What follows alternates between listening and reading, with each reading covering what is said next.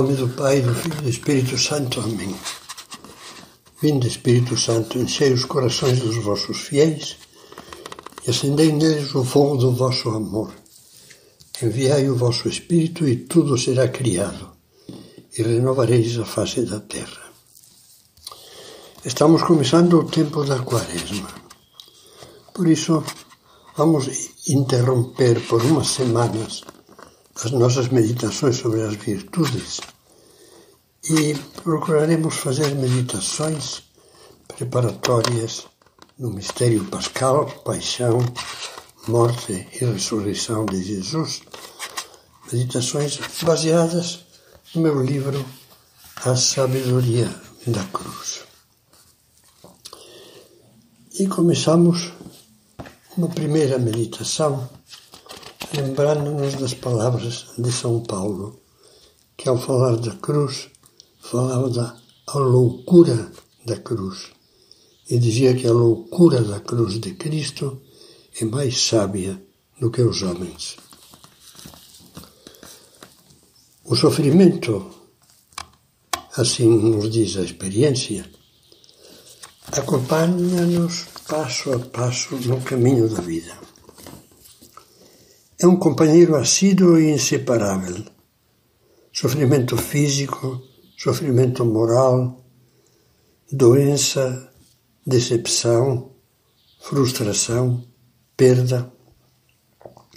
O sofrimento pode ser um grande amigo ou um terrível inimigo, pois tem o poder de edificar ou destruir, de enriquecer ou despojar.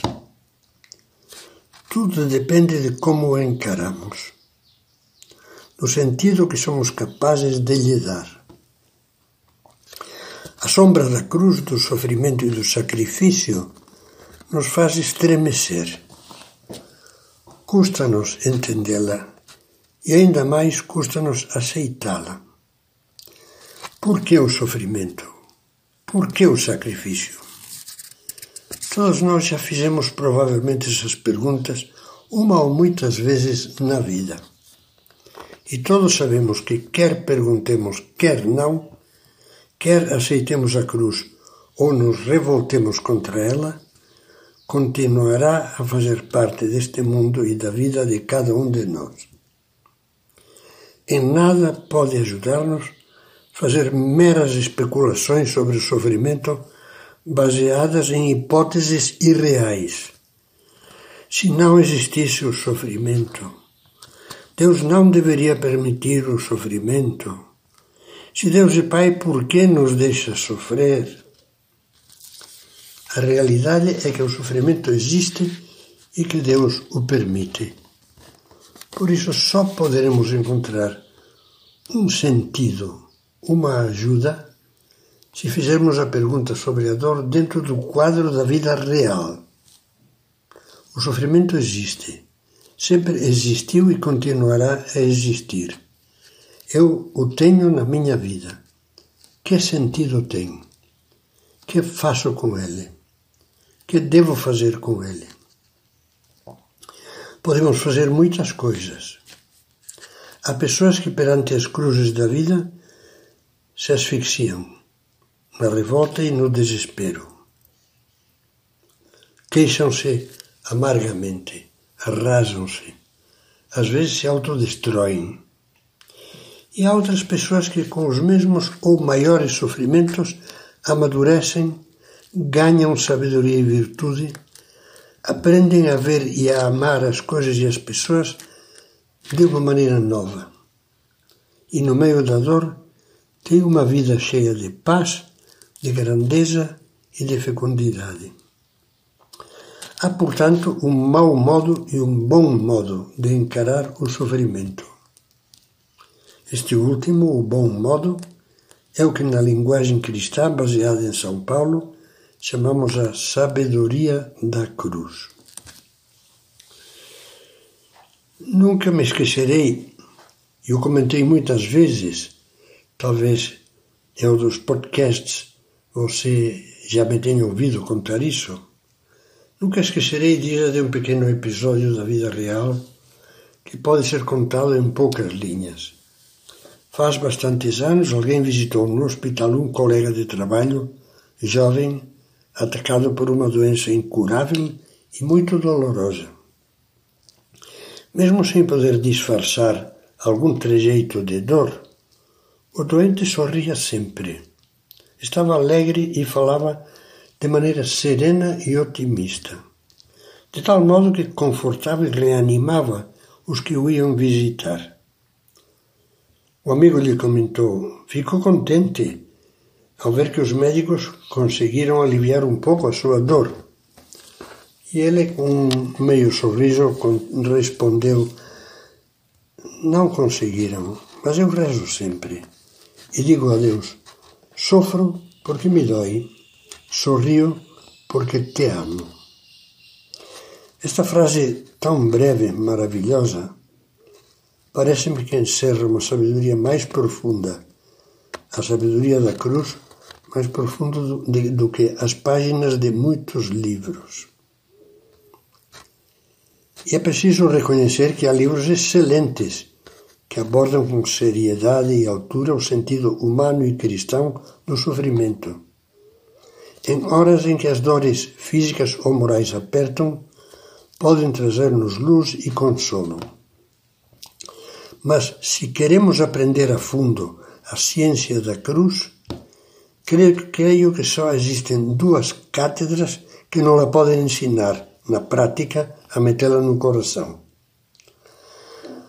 A cátedra da experiência cristã, sobretudo a dos santos, e a cátedra divina da Sagrada Escritura, da Palavra de Deus. Por isso, nessas meditações, que agora começam, não, não se esperem raciocínios filosóficos sobre a dor, mas apenas uma busca sincera das palavras de Deus e a evocação da experiência viva dos santos. Comecemos por um santo do Antigo Testamento. O que Jó aprendeu. Jó é o máximo sofredor do Antigo Testamento. Desde o começo do livro de Jó aparece-nos como um homem de fé forte e de integridade de conduta. A dor abate-se terrivelmente sobre ele, como uma montanha que desaba. Perde todos os filhos e todos os bens. Perde a saúde e a honra fica como um mendigo leproso que apodrece solitário no monturo. E qual foi a reação de Jó? Não foi uma, foram duas, uma após a outra. A primeira foi a reação de um autêntico adorador de Deus, de um homem de fé inabalável, que nos deixa boquiabertos. O Senhor deu, disse, o Senhor tirou. Bendito seja o nome do Senhor. Aceitamos a felicidade da mão de Deus. Não devemos também aceitar a infelicidade? A segunda reação foi a própria de um homem sincero, acostumado a falar com Deus de coração aberto. Reduzido a um trapo, Jó recebe a visita de três amigos penalizados com ele, aos quais se une depois um quarto, um quarto que quer bancar o espertinho. Todos eles tentam explicar, tentam explicar-lhe com muitos argumentos o porquê da avalanche brutal dos seus sofrimentos, interpretando-os fundamentalmente como um ato de justiça de Deus que assim estaria punindo Jó por culpas que ele ou não percebeu ou não quer reconhecer. E assim assumem a função de advogados defensores de Deus, um papel que o Senhor Deus não lhes havia confiado. Diante dessa interpretação simplista e distorcida, Jó se insurge, revolta-se, brada, prorrompe em lamentos dilacerantes, increpa Deus e o convoca para discutir com ele. Seus gritos chegam a raiar a blasfêmia. mas na realidade são os brados sinceros e agoniados de um homem de fé absoluta que não entende o que está acontecendo. Jó crê em Deus acima de tudo no mundo e não pode imaginar que ele seja injusto e o castigue como se fosse culpado por crimes que não cometeu. Os amigos escandalizam-se da fala de Jó, mas ele insiste. E no fim, quando a discussão atinge o clímax, Deus em pessoa intervém. E o que faz o Senhor? Depois de repreender Jó pelos seus excessos verbais, dá-lhe a razão. Concorda com o meu servo Jó e se indigna contra os amigos sabichões que se metem a dar lições sobre o que não sabem. Com palavras faiscantes de poesia, pois o livro de Jó literariamente é uma das maiores pérolas da Bíblia. Com palavras cheias de poesia, dizia Deus mostra a Jó e aos amigos indiscretos quão longe estão de compreender os planos da sabedoria, da justiça e da bondade de Deus. Deus diz: Onde estavas quando lancei os fundamentos da terra? Quem fechou com portas o mar? Quando brotou do seio maternal, quando lhe dei as nuvens por vestimenta e o enfaixava com névoas tenebrosas. Algum dia na vida destes ordens a amanhã, indicaste a aurora o seu lugar? Também Jesus teve que desfazer certa vez as interpretações erradas que os seus apóstolos faziam sobre o sofrimento. São João conta-nos uma cena que presenciou em Jerusalém. Caminhando, diz, viu Jesus um cego de nascença.